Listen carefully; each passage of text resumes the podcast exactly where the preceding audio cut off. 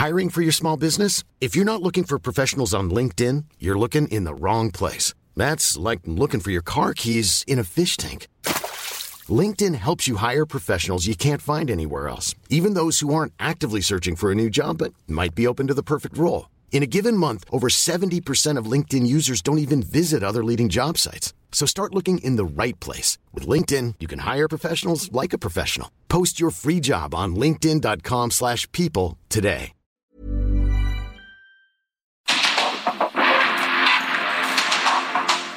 El mundo actual no se entendería sin la economía, las finanzas y los negocios.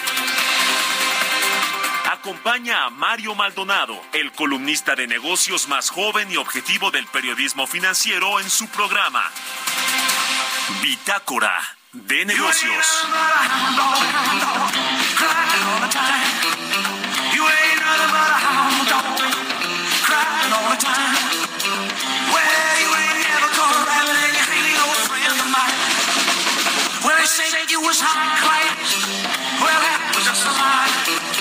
Yeah, they said you were high class. Well, that was just a lie.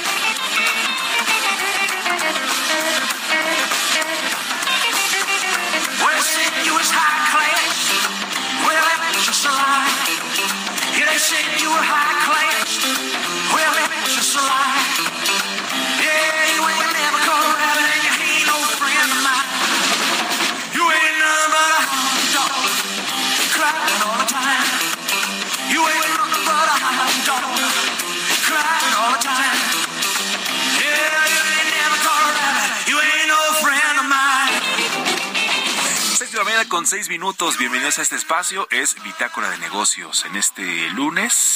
Es lunes 10 de abril del 2023. Gracias por estar con nosotros y lo invito como todos los días a que se quede con nosotros de aquí hasta las 6 de la mañana con 55 minutos. Tenemos toda la información de las finanzas, los negocios y la economía. Aparte ya en esta semana de Pascua se acabaron las vacaciones para muchos, regresan a sus empleos, regresan a sus centros de trabajo.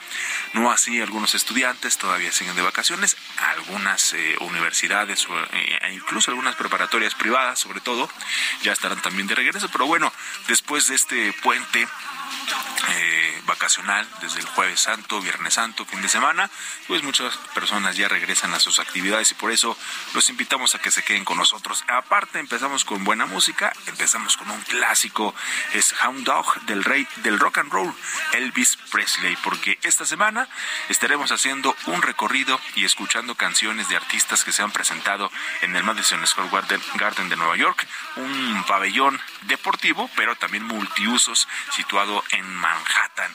Y es el caso de Elvis Presley, que se presentó por allá de 1972. Los espectáculos de Elvis en el Madison Square Garden de Nueva York fueron la primera vez que el rey del rock and roll actuó frente a una audiencia en vivo en la Gran Manzana desde sus apariciones en televisión en 1956 y en 1957. Elvis actuó ante una audiencia de 20 mil fans en cada uno de los cuatro espectáculos que tuvieron lugar del 9 al 11 de junio de 1972. Inicialmente solo se habían reservado tres espectáculos, pero se agotaron al instante, por lo que se añadió el cuarto espectáculo el 11 de junio. Y así estaremos haciendo un recorrido a través de las décadas, revisando a los grandes artistas eh, que se han presentado en este escenario. Y pues hoy decidimos comenzar con el rey del rock and roll y estaremos avanzando poco a poco a través de los años hasta la actualidad escuchando esta música. A nombre de Mario Maldonado, titular de este espacio, le damos la bienvenida. Mi nombre es Jesús Espinosa y como ya le decía, tenemos mucha información en este lunes.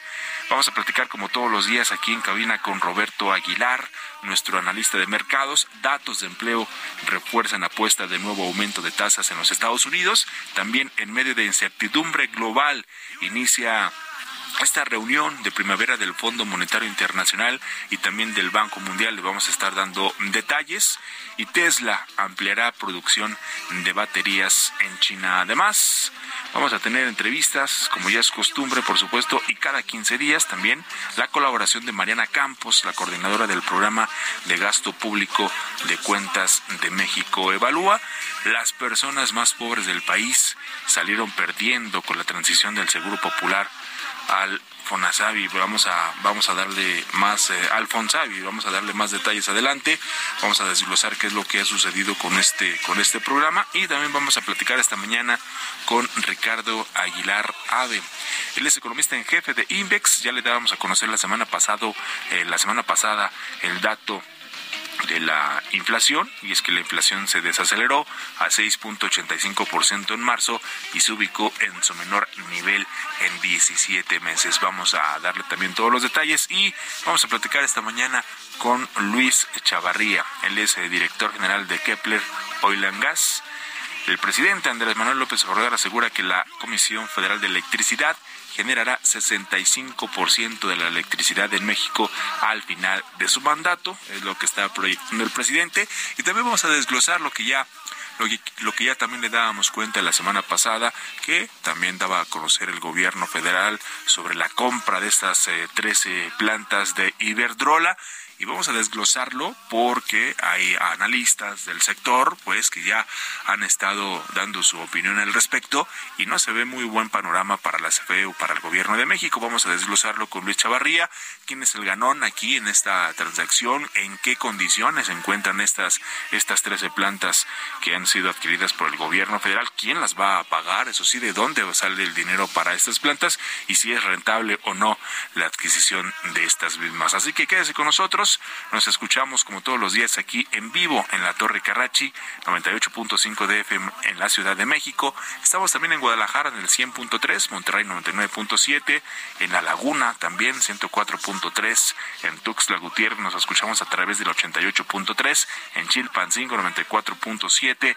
y también por supuesto le damos la bienvenida a todos los que nos siguen a través de internet en la página elheraldodemexico.com.mx y a todos aquellos que nos escuchan después en Spotify también si nos pueden, si no nos pueden escuchar temprano, seguramente ya nos estarán escuchando en la plataforma de Spotify. Ahí todos los días también se sube el programa completo. Así que quédese con nosotros, lo dejo con un poquito más de Elvis y después le presento un resumen con lo más importante que se ha presentado en las últimas horas de las finanzas, los negocios y la economía.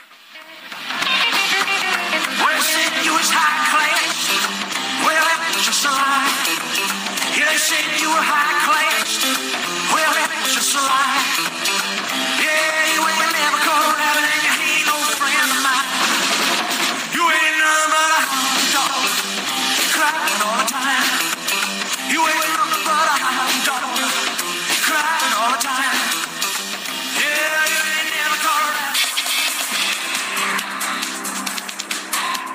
Consejo Nacional de Morena, que preside el gobernador de Sonora, Alfonso Durazo, aplaudió el anuncio del presidente Andrés Manuel López Obrador sobre la adquisición de 13 plantas de energía eléctrica a la empresa Iberdrola, decisión que dijo contribuye significativamente al fortalecimiento de la soberanía energética nacional y a la consolidación de la Comisión Federal de Electricidad como empresa rectora del sistema eléctrico nacional. El Servicio de Lucha contra el Fraude en Francia anunció que el gigante energético español Iberdrola aceptó pagar una multa de 200 mil euros por una práctica comercial engañosa en 2021. Precisó que estas prácticas llevadas a cabo entre el 7 de julio y el 6 de octubre de ese año constituyen un delito de práctica comercial engañosa. La Secretaría de Educación Pública, por medio del Instituto Nacional para la Educación de los Adultos, firmó un convenio con Walmart de México para incorporar sus servicios gratuitos de alfabetización primaria y secundaria a 5.000 asociados en toda la República Mexicana. Fitch Ratings consideró que la perspectiva de las instituciones financieras no bancarias empieza a deteriorarse ante las restricciones para acceder a fuentes de financiamiento tanto nacional como internacional.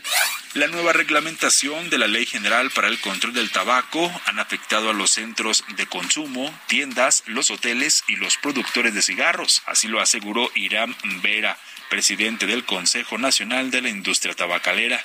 El sistema de aguas de la Ciudad de México ha invertido desde el inicio de la administración un total de 222 millones 192 mil 962 pesos en la reparación de fugas de agua. Tan solo de 2021 a 2022, los recursos para este fin se incrementaron en 9.8%, al pasar de 36 millones 411 mil 399 a 40 millones de pesos.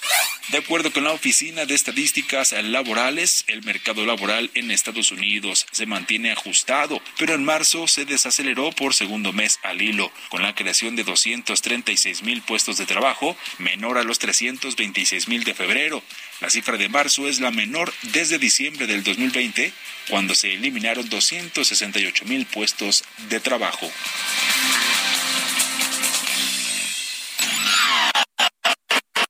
Mario Maldonado en Bitácora de Negocios. Bueno, y hablando de precisamente de estas de este periodo vacacional de Semana Santa, se dio a conocer que durante la primera semana de este periodo de, de este 2023, los destinos turísticos también, sobre todo los de playa, en el caso de Guerrero, recibieron a más de 344 mil turistas que dejaron una derrama económica de 2.646 millones de pesos, con una ocupación hotelera general promedio del, del 75.7%, incrementando 10% en comparación con la misma temporada del año 2022. Poco a poco se van, se van acercando o se van igualando, incluso en algunos estados de la República ya eh, superando los números prepandemia y poco a poco la gente ha regresado prácticamente ya sus actividades normales y estas estadísticas de la Secretaría de Turismo Estatal al primer corte de la Semana Mayor indican que la expectativa turística se están cumpliendo en estas vacaciones de Semana Santa que iniciaron el primero de abril y concluirán el 16 de este mismo mes. También ya para cerrar con esta información, el titular de la Secretaría de Turismo de Guerrero, Santos Ramírez Cuevas, menciona que tanto los destinos consolidados de la entidad como otros municipios con vocación turística de las distintas regiones del estado, se vieron también igualmente favorecidos con la llegada de miles de turistas, así como de importantes registros en condominios y tiempos compartidos. Así las cosas, poco a poco se estarán dando a conocer más números sobre esta derrama económica de este periodo vacacional. Roberto Aquilar, ¿cómo estás? Muy buenos días. Te saludo de una vez para después platicar con Mariana Campos. ¿Cómo estás? Muy buenos días. Mi estimado Jesús, ¿cómo estás? Muy buenos días. Me da mucho gusto saludarte a ti y a todos nuestros amigos de Bitácora. ¿Qué tal este fin de semana? ¿Dónde te vimos? ¿En qué playas te, vimos? Eh, vimos ahí muy activo en las redes sociales, estimado Roberto. Pues aquí, fíjate que no, no, no, tuve la oportunidad de salir, pero aquí, aquí disfrutando la ciudad. Perfecto. Bueno, son las 6 de la mañana con 16 minutos. Vamos a lo que sigue. Bitácora de negocios con Mario Maldonado. Y como ya le decía, vamos a platicar eh, con eh, Mariana Campos, como lo hacemos cada 15 días, coordinadora del programa de gasto público de cuentas de México, eh, Evalúa, sobre este tema interesantísimo, porque, pues bueno, después de que se dio esta transición del Seguro Popular al INSABI, pues el gobierno ya ha recortado el presupuesto corriente para la atención médica y también desmanteló el famosísimo Fonsavi y vamos a platicar con Mariana Campos los saldos del derrumbe del Fonsavi. Mariana, ¿cómo estás? Te saludamos con mucho gusto esta mañana Roberto Aguilar y Jesús Espinosa. Hola Mariana, buenos días. ¿Qué tal? Muy buenos días, ¿cómo les va? Todo muy bien, muchas gracias. Platícanos qué pasó con esta transición, qué es lo que ha sucedido y dónde están esos saldos de este Fonsavi. Bueno, pues eh, realmente eh, yo creo que es una de las eh, peores gestiones que hemos visto en esta administración, lo que ha sucedido con la atención de enfermedades catastróficas para personas sin seguridad social. Mire, vamos a comenzar por el principio y quizás con los uno de los indicadores más devastadores. En 2010, 29%, eh, perdón, em, sí, aproximadamente 29% de la población no tenía acceso o tenía una carencia en acceso a la, a la salud y esta carencia disminuyó a 16% de la población en eh, 2018, lo cual pues fue una buena noticia, ¿no? Sin embargo, pues de nuevo volvió a aumentar y en 2020 era ya otra vez alrededor de 28%. Entonces, eh, pues con esto no nos queda duda de que eh, pues las transiciones que hemos vivido en este eh, programa a la salud del Seguro Popular al INSABI, pues ha traído un aumento en la carencia en la salud. Eh, lo que vemos nosotros es que eh, el dinero de Fonsavi empezó a tener, digamos, recortes, eh, empezó a dejar de financiar tratamientos importantes como lo es el VH SIDA, como lo es el cáncer de mama, el cáncer infantil. para 2021, el que menor recorte tuvo fueron los tratamientos de VIH, con caídas de 48% en lo que solía financiar, si vemos el financiamiento promedio eh, de los sexenios anteriores, pero si ya vemos el cáncer infantil, pues más del alrededor del 99% del recurso ya se había recortado en 2021 y el cáncer de mama alrededor con el 93%, ¿no? Entonces vemos que ya para 2022 pues ya no estaba prácticamente ejerciendo recursos en gastos catastróficos este Fonsabe. Ahora, Mariana, ¿y esta, esta situación de la evaluación de los sistemas de salud, o de este en especial, eh, cómo se ha venido eh, transformando a lo largo de los últimos años? Es decir, hemos visto los gobiernos que han implementado algunas estrategias, pero al final del día pareciera que no hay un modelo que sea lo suficientemente sostenible en el tiempo. Bueno, lo que pasa es que eh, han habido cambios importantes en las políticas públicas. Vamos a, comenzar a explicar eso.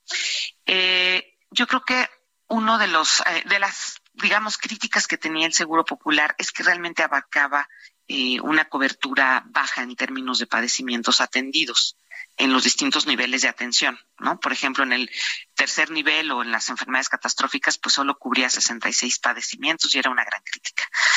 Eh, sin embargo, quizás era una visión más realista, ¿verdad? Dado el presupuesto que tenía. Eh, además, el gobierno en ese momento estaba obligado a que por cada afiliado tenía que aportar una cuota. Por cada persona que se inscribía, el gobierno aportaba una cuota. Entonces, esto lo hacía de alguna manera más realista, ¿no? Es decir, un afiliado más, pues me va a costar más dinero y entonces pago una cuota. Sin embargo, este fue el primer cambio que se hizo para transitar, por ejemplo, el INSABI. Se desapareció la obligación de que el gobierno pagara una cuota per cápita. Y entonces fue verdaderamente una ironía que se anunciara una mayor cobertura, pero con un menor presupuesto. ¿Me explico? Es decir, voy a cubrir a más gente, más padecimientos, pero me quedo sin la obligación de hacer una aportación per cápita. Entonces esto le dio, eh, lamentablemente, a, la transición, pues más bien una, se convirtió en una narrativa política más que una realidad de políticas públicas. Totalmente. Oye, Mariana, y una última cuestión, ¿y cómo juega también el cambio de las enfermedades que ahora son, o se ha cambiado también ese cuadro en términos de enfermedades que tienen mucho más eh, prevalencia, quizás algunas no la tenían antes, son de más larga duración los tratamientos? ¿Esto también cómo ha jugado eh, en estos eh, modelos de, salud en México? Mira, en realidad, más bien ahí lo que sucedió es que este fondo eh, se le cambió, hubo una reforma en 2020, al cierre de 2020, eh, hubo una reforma a la ley de salud justo en el año de la pandemia, lo cual lo hace completamente irónico, y eh, se le dio al fondo, digamos, una mayor discrecionalidad para hacer sus gastos. Entonces, el fondo ya podía gastar eh, no necesariamente en los objetivos que se habían previsto anteriormente cuando se le llamaba el Fondo de Gastos Catastróficos. Entonces yo creo que fueron reformas y fueron cambios en las políticas públicas que permitieron una eh, discrecionalidad en el financiamiento y que pues a lo largo de estos años de, de, transición lo que hemos visto es que esa discrecionalidad ha sido usada en contra eh, del derecho de acceso a la salud de las personas, ha jugado en contra de la eh, sostenibilidad y la obligación del gobierno de realmente estar financiando eh, pues con esos recursos la atención médica, ¿no? Eso es lo que ha pasado, lamentablemente. Por de acuerdo. Pues Mariana Campos, como cada 15 días te agradecemos tu colaboración para Bitácora de Negocios, coordinadora del programa de gasto público de cuentas de México Evalúa. Muchas gracias y nos escuchamos en 15 días. Gracias Mariana, muy buenos días. Hasta luego, buenos días. Que tengas muy buen día. Economía y mercados. ¿Qué más, Roberto Aguilar? ¿Cómo estás? Estimado Jesús, me da mucho gusto saludarte. Fíjate que las bolsas, movimientos erráticos, mientras que el dólar comenzaba la semana con un buen pie después de que los datos del empleo de Estados Unidos el viernes apuntaran a un mercado laboral con escasez de puestos de trabajo, lo que reafirma las expectativas de que la Reserva Federal volverá a subir la tasa de interés en su reunión del próximo mes. Según la herramienta FedWatch de la Bolsa de Chicago, los mercados valoran ahora en un 60% la probabilidad de que el Banco Central estadounidense suba las tasas de interés un cuarto de punto en su reunión de los días del 2 y 3 de mayo, frente al 49% del jueves antes de conocerse los datos del empleo. También te comento que los precios del petróleo se mantenían prácticamente sin cambios, mientras los inversionistas sopesaban la perspectiva de una reducción de los suministros por parte de la OPEP Plus a partir de mayo, que se anunció recientemente, frente a la preocupación por el debilitamiento del crecimiento mundial que podría frenar la demanda del combustible. Interesante porque, bueno, pues acumularon una tercera semana de alza los precios internacionales del petróleo. Y mira, fíjate, esta nota me, es muy interesante Japón va a estudiar la posibilidad de que el gobierno adopte tecnologías de inteligencia artificial como el chatbot, eh, ChatGPT de OpenAI. Así es que platicamos un poquito más adelante. Vamos a la pausa y regresando nos sigues platicando Roberto Aguilar. Gracias. Volvemos después del corte. En un momento continuamos con la información más relevante del mundo financiero en Bitácora de Negocios con Mario Maldonado. Regresamos.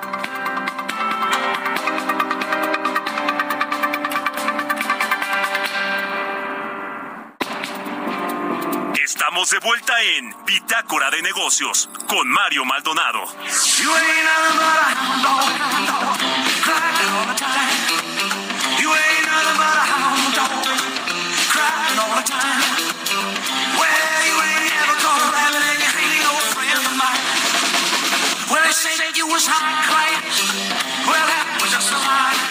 Seis de la mañana con 30 minutos, seis con 30 minutos, ya casi 31 y seguimos escuchando esta mañana al rey del rock and roll, es Elvis Presley, con esto que se llama Hound Dog. Y es que esta semana estamos escuchando a artistas que se han presentado en el Madison Square Garden de Nueva York un pabellón deportivo multiusos que está situado en Manhattan, pero que también lo utilizan para este tipo de espectáculos. Así que estaremos escuchando esta semana a través de los años, a través de las décadas y comenzamos hoy con un clásico y comenzamos con el pie derecho con el rey del rock and roll. Mi estimado Roberto, tienes más información. Fíjate que te comentaba justamente que el gobierno de Japón eh, dice que va a estudiar la posibilidad de utilizar justamente la tecnología de inteligencia artificial, el famoso chat GPT de la compañía OpenAI si se resuelven los problemas de privacidad y seguridad. Esto lo dijo justamente el secretario del jefe del gabinete, pero interesante porque fue antes de una, de una reunión donde justamente se va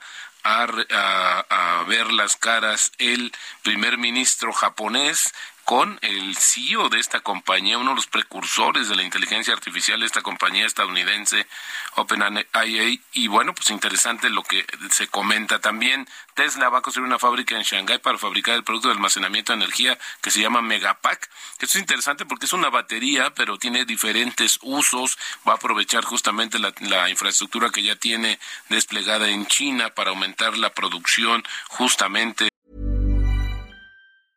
Hiring for your small business? If you're not looking for professionals on LinkedIn, you're looking in the wrong place. That's like looking for your car keys in a fish tank. LinkedIn helps you hire professionals you can't find anywhere else, even those who aren't actively searching for a new job but might be open to the perfect role. In a given month, over 70% of LinkedIn users don't even visit other leading job sites. So start looking in the right place. With LinkedIn, you can hire professionals like a professional. Post your free job on linkedin.com slash people today.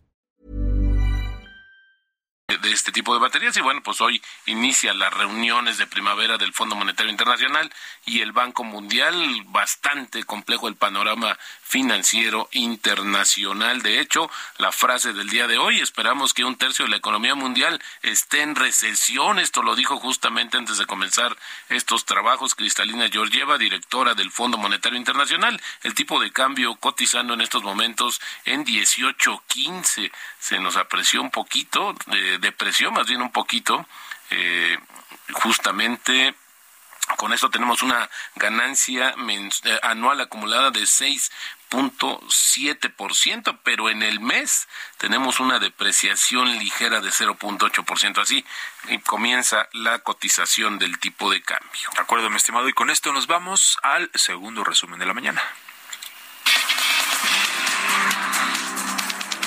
La Secretaría de Agricultura y Desarrollo Rural destacó que en febrero pasado las exportaciones agropecuarias y pesqueras continuaron con su tendencia al alza, al alcanzar un monto de 2.103 millones de dólares, lo que significó un crecimiento de 11.11% anual. La Asociación Internacional de Transporte Aéreo anunció que el tráfico total de pasajeros en febrero de 2023, medido en ingresos por pasajero kilómetro, aumentó 55.5% en comparación interanual y se ubicó a 85% de los niveles prepandemia. El general Oscar Lozano Águila, director general de la empresa Tren Maya, destacó para el Heraldo de México que esta obra potenciará el sureste del país, ya que es integral y busca impulsar el desarrollo económico, cultural, arqueológico y turístico. Detalló que el Tren Maya pretende dar una experiencia integral para conocer todo el pasado histórico maya. El gobierno estadounidense impuso multas por 3.3 millones de dólares a la firma Microsoft por infracción a las leyes de control y sanciones a la exportación de Estados Unidos. En un comunicado, el Departamento del Tesoro de ese país informó que la empresa voluntariamente aceptó las supuestas violaciones y participó en la investigación, además de que aceptó tomar medidas para evitar que se vuelvan a repetir esas infracciones. Entrevista. Vamos a platicar con Ricardo Aguilar Ave, él es economista en jefe de Index, sobre la, lo que ya le dábamos a conocer la semana pasada con este dato de la inflación que se desaceleró a 6.85% en marzo y se ubicó en su menor nivel en 17 meses. ¿Qué pasó con la inflación? Lo platicamos esta mañana con Ricardo Aguilar Ave. ¿Cómo estás? Te saludamos con mucho gusto esta mañana, Roberto Aguilar y Jesús Espinosa. Ricardo, gracias. Buenos días, Ricardo. Bienvenido. Hola, ¿qué tal? Muchas gracias, Roberto Jesús, un gusto saludarlos. ¿Podemos estar ya eh, pues más convencidos de que hay una disminución eh, más sólida de la inflación en México, Ricardo? Pues mira, definitivamente aquí habría que analizar por partes el tema de la inflación. Por supuesto, como hemos visto, la inflación general, y como ustedes lo mencionan, pues sí se desaceleró ya de manera significativa y se ubica en su nivel más bajo desde octubre de 2021, esto es 6.85%. Pero esto de nuevo es la parte general, ¿no? La parte general se compone de precios subyacentes y no subyacentes. Los no subyacentes son precisamente los que están ahorita mostrando un descenso más importante. ¿Cuáles son estos precios? Principalmente los agropecuarios y los de energía. Si hemos visto una desaceleración aquí importante, de hecho ya una variación anual negativa en el mes de marzo de 2023 en los precios de energía. Y bueno, la parte subyacente, que son mercancías y servicios que excluyen estas cotizaciones volátiles, por así llamarlas, pues se mantienen todavía presionados. En el mes de marzo vimos el efecto en la parte subyacente por los precios de Semana Santa, que aumentan generalmente transportación aérea, servicios turísticos en paquete. Sin embargo, pues todavía hay cierta presión en la parte de otros servicios y sobre todo mercancías de alimentos procesados. Vimos un incremento importante en la tortilla. Entonces, sí estamos viendo una desaceleración de nuevo en la parte general, pero la subyacente no es tan significativa esta desaceleración. De hecho, pues entre febrero y marzo, esta inflación se desaceleró de 8.29 apenas 8.09%, por lo tanto vemos ahí que hay presión importante todavía. Y esto refuerza la expectativa de que justamente el Banco de México en su siguiente reunión de política monetaria pues estará aplicando la misma receta con un aumento de un cuarto de punto, Ricardo. Pues aquí Banco de México en su comunicado pasado de política monetaria no dio esta guía que había dado en sus últimas reuniones sobre lo que podría pasar con la tasa de referencia. Si recordamos el comunicado anterior, al que se dio a, conocer en el mes de marzo, pues sí se hablaba de que podría venir un incremento adicional en la tasa de menor magnitud a los 50 puntos base que se habían estado dando anteriormente. Pero ahora no.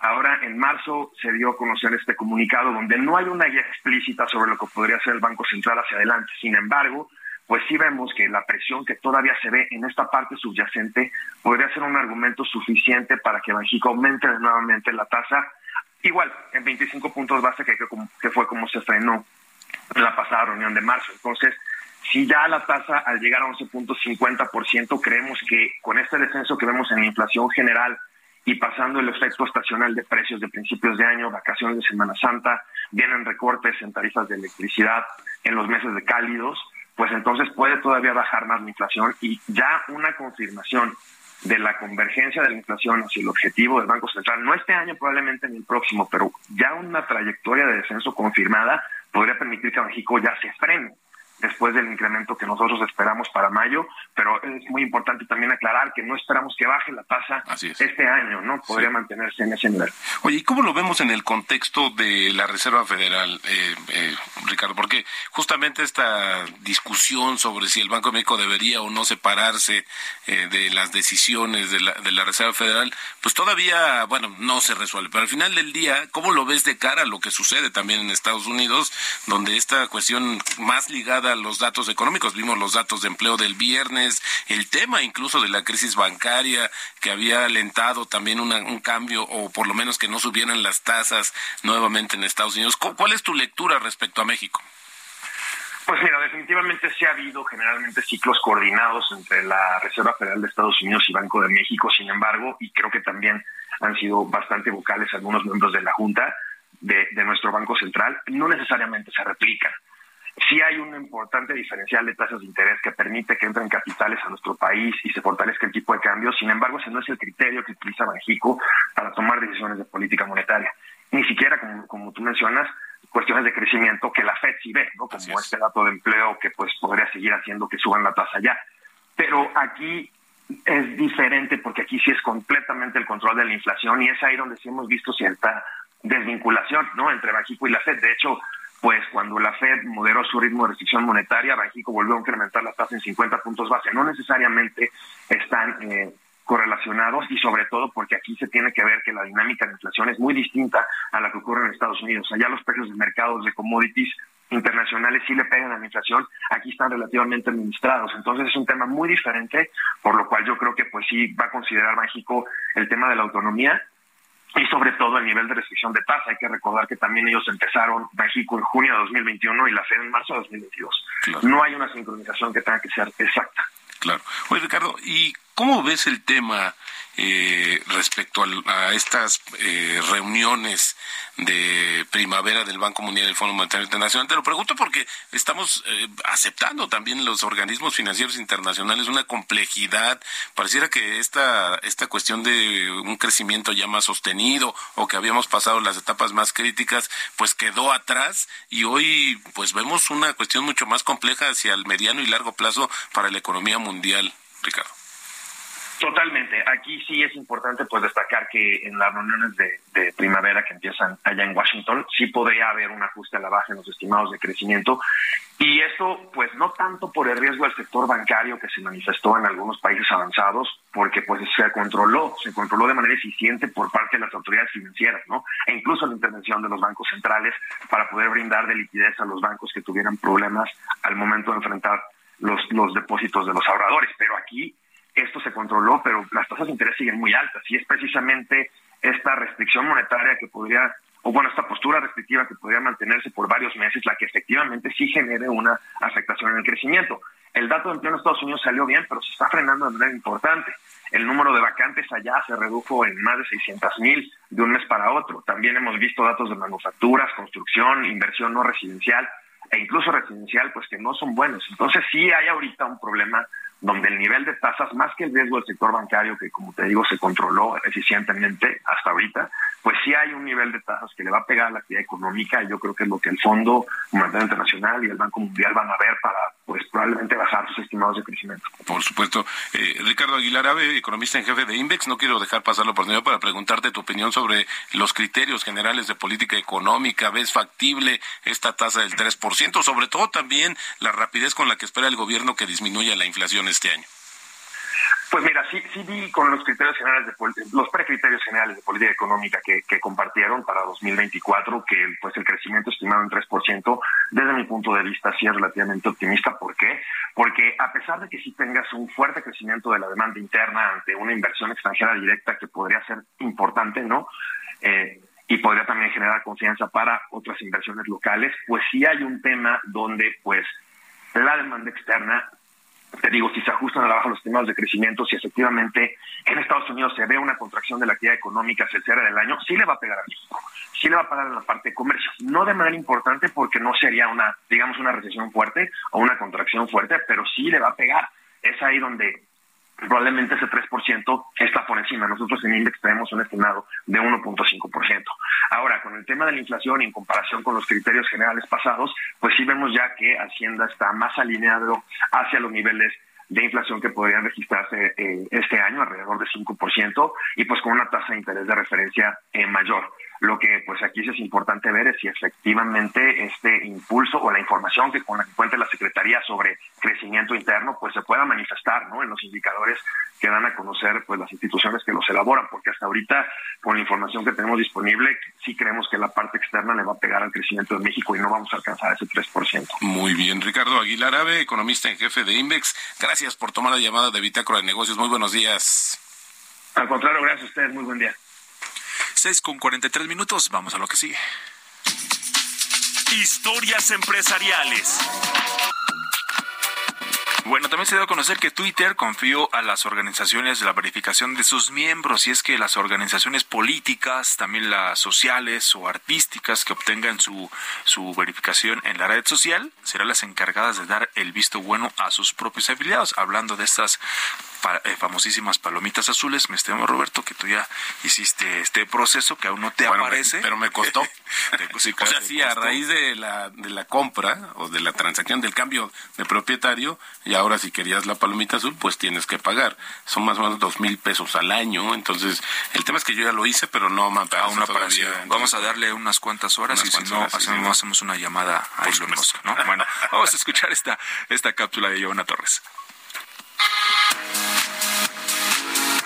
Elon Musk sigue revolucionando a pasos agigantados Twitter y en una nueva decisión ahora serán las organizaciones que reciban la verificación por la red social las encargadas de otorgar o quitar el visto bueno en la plataforma a sus trabajadores para que puedan ostentar la famosa palomita azul. La red social destacó que organizaciones verificadas es una nueva manera para que las asociaciones distingan a sus afiliados en Twitter, más allá dejar que Twitter sea el único árbitro para decidir cuáles son las cuentas que deben ser verificadas. Las asociaciones que se enlisten en organizaciones verificadas tendrán el control total de aprobar o vetar las cuentas que estén afiliadas con ellas.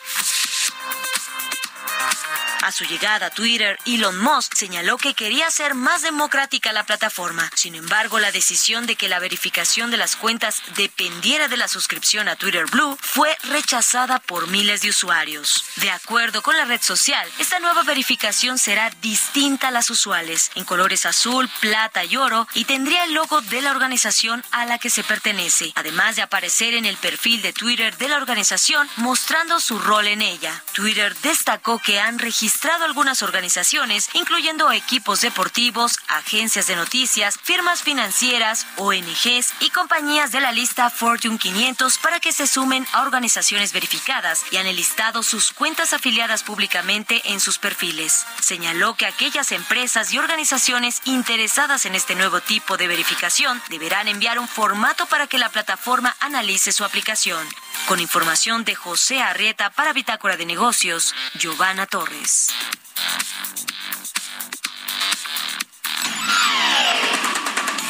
Mario Maldonado en Bitácora de Negocios.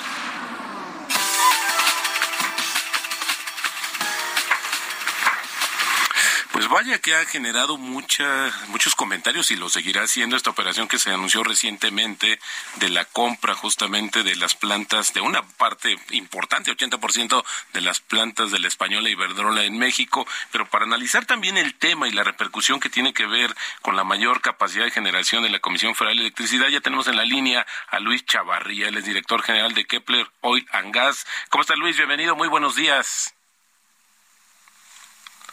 Sí, Ah, parece que no lo tenemos todavía, pero sí, decía yo, está justamente Luis. Sí, ¿qué tal? ¿Cómo están? Buenos Muy bien, muchas gracias, Luis. Oye, pues, ¿cuál es tu primera eh, opinión respecto a esta operación que se dio a conocer? Y que, bueno, yo decía al, al inicio de, de, tu participación que vamos a seguir escuchando por varios meses, años, diría yo, esta operación que anunció el propio presidente Andrés Manuel López Obrador. Sí, bueno, primeramente este, hay que aclarar que no es una privatización. Este, lo que se está haciendo es es comprar, sí se va a comprar esa, esa infraestructura de Iberdrola, pero no es con recursos federales. Aquí se está haciendo una, este, una participación en lo que es la Mexico Infrastructure Partners. Igual puede venir ahí con fondos Banobras, Fonadín, que todavía el, los mecanismos de estructuración financiera no están establecidos todavía al 100% y es lo que hay que esperar. Necesitamos este, observar cómo va a ser la, eh, la participación gubernamental, la participación de los de las financieras y a su vez, este, ¿qué es lo que necesitamos conocer? ¿Cuánto va capital? ¿Cuánto va inversión? Y eso serán los, los principales drivers de decisiones sobre el rumbo de, energético del país. Si bien es, es cierto que la CFE va a operarlos, eh, o va a operar esa infraestructura, no significa que esos ya sean parte del país. Ahora, sabemos de que cuál es la estrategia de, del gobierno para, para hacer esto, va relacionada con los precios. La fijación de precios por parte de extranjeros o la fijación de precios por parte del país, ese es, ese es eh, el motivo principal para, para desarrollarlo. En mi opinión, si me dicen está bien hecho o no está bien hecho, necesitamos todavía estar necesitamos observar cuáles son las estrategias y los mecanismos de la adquisición para poder determinar si este va en camino hacia la hacia la protección del precio del consumidor. ¿Qué tal? ¿Cómo estás, Luis? Te saludo con mucho gusto, Jesús Espinosa. Eh, este negocio, esta compra de estas plantas de Iberdrola, eh, ¿quién sale ganando? ¿Sale ganando el gobierno? ¿Sale ganando Iberdrola? Porque he escuchado, he leído algunas eh, críticas o algunos comentarios de especialistas en donde hablan de que estas 13 plantas adquiridas por, por el gobierno, bueno, o que van, van a operar para, para CFE, eh, pues que tienen ya una vida de 15, 24 años de operación, y que su vida útil va a depender mucho, por supuesto, de la cantidad de recursos que destine la CFE para su mantenimiento, pero ¿quién sale ganando en esta en esta compraventa? Bueno, deberían de salir ganando los dos, pero lo que ya está escrito es, sale ganando Iberdrola en esta primera parte. ¿Por qué? Porque los proyectos de Iberdrola a nivel nacional, sus modelos de negocio, en este caso de generación, este, son visualizados a 30 años. Es, y de estos 30 años la depreciación más o menos se calcula a 25 y con y los periodos de recuperación entre 8 y 12 años. Quiere decir que si estamos entre 15 y 18 años de vida de esas plantas, el periodo, el periodo de recuperación ya se obtuvo. Prácticamente ahorita todos ya llevan entre pues 3 y 5 años de ganancia. Si tú, eh, si en este caso México ya les va a dar los 6 millones este, de 6 mil millones de dólares, pues estamos pensando que ya están recuperando otros cuatro años más de, ganancia. Entonces ellos, en, en, la parte económica, sí es atractivo, además de que las políticas europeas este, sobre la descarbonización y temas ambientales también están obligando a Iberdrola a hacer esa migración a energías más limpias. Entonces, no nada más en México están vendiendo este eh, plantas de ciclos combinados, lo están haciendo también en otros países. Entonces, por, ahora sí que por el tema ambiental y por la parte económica, Iberdrola va ganando. Sí. ¿Qué, ¿Qué necesitamos para saber si México va a ganar? Exactamente esa estructura de adquisición y obviamente sabemos que tiene que venir capital este privado, pero también ahora es cómo va, cómo va a ser la estrategia del pago de esa deuda para ver si va a convenir a México a la adquisición de esas plantas. El presidente hablaba de una nacionalización, Luis. ¿Es así? ¿Es una nacionalización? No, no es nacionalización. Sería nacionalización hasta que sean propiedad de, CFE al 100% y que se hubiera sido de una forma inmediata pero imagínate si eso hubiera ocurrido. Este, también se requiere en este momento pues la participación de, de privados. En el caso de Mitsui, Sabi, Naturgy, Mitsubishi, siempre empresas este, estadounidenses, europeas, este, eh, orientales, este, ya estaríamos en un problema nacional. Sí. Pero este, no, no es nacionalización.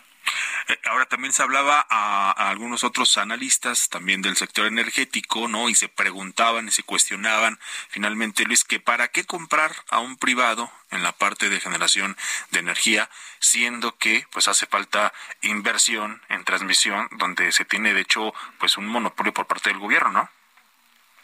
Así es, es correcto. De hecho, eh, las transnacionales o las empresas privadas que están haciendo generación, ahí hay un tema también. Este, ellos actualmente todavía también el esquema, hay un esquema de porteo que tiene que ver con la transmisión. Este, ellos eh, tienen sí un costo muy muy bajo en la parte de transmisión, en algunos casos también por los contratos no, no, no hacen pagos de transmisión y eso también yo creo que son temas que se tienen que regular, este, y se regular y regularizar. Este, por eso también eh, eh, eh, es bueno que se, que se, que se implementen estas nuevas políticas de este de, energía y del uso de la energía, en este caso el, uso de la infraestructura, así como también se está haciendo el, el, pago del uso de la, infraestructura en hidrocarburos, que tiene que ser lo propio en la parte de suministro eléctrico. Bueno, pues ya ya veremos, ya veremos con este proceso, ¿no? También hablaba la Secretaría de Hacienda de otro proceso de cinco meses para que esto empiece a caminar, pero ya veremos qué es lo que resulta y pues si hay o no beneficio para el gobierno de México y sobre todo para la energía, la energía del país. Luis Chavarría, director general de Kepler Oil and Gas, muchas gracias por esta comunicación en Bitácora de Negocios. Muy buenos días. Muy buenos días y a sus órdenes. Muchas gracias, que estés muy bien. Con esto nos despedimos, ya nos vamos, pero bueno, antes eh, le comento rapidísimo, se dio a conocer esta madrugada el fallecimiento de Julián Figueroa, hijo de la actriz Maribel Guardia y también del ya fallecido Joan Sebastián. Eso se informó en la madrugada. No ha habido mucha información todavía. Eh, se habla de que eh, al parecer había fallecido por un fulminante infarto en su domicilio situado aquí en la alcaldía Álvaro Obregón. Se estarán dando a conocer más detalles más adelante, pero eh, por lo pronto pues le informamos esta madrugada falleció a los 27 años Julián Figueroa, hijo de Maribel Guardia y de Joan Sebastián. Quédese en Noticias de la Mañana, lo invitamos en el canal 8 de Televisión Abierta. Le vamos a tener más información sobre este, sobre este fallecimiento. A nombre de Mario Maldonado, titular de Bitácora de Negocios, gracias. Mi nombre es Jesús Espinosa. Los esperamos mañana, mañana martes, en punto de las seis. Quédese por lo pronto con Sergio Sarmiento y Lupita Juárez. Nos escuchamos mañana aquí en el Heraldo Radio. Muy buenos días.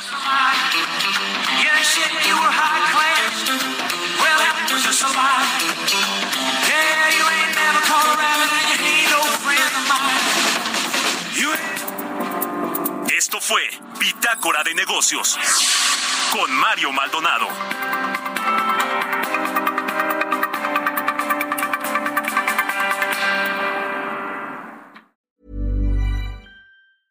Mom deserves the best, and there's no better place to shop for Mother's Day than Whole Foods Market. They're your destination for unbeatable savings, from premium gifts to show-stopping flowers and irresistible desserts. Start by saving 33% with Prime on all body care and candles. Then get a 15-stem bunch of tulips for just $9.99 each with Prime. Round out Mom's menu with festive rosé, irresistible berry chantilly cake, and more special treats. Come celebrate Mother's Day at Whole Foods Market.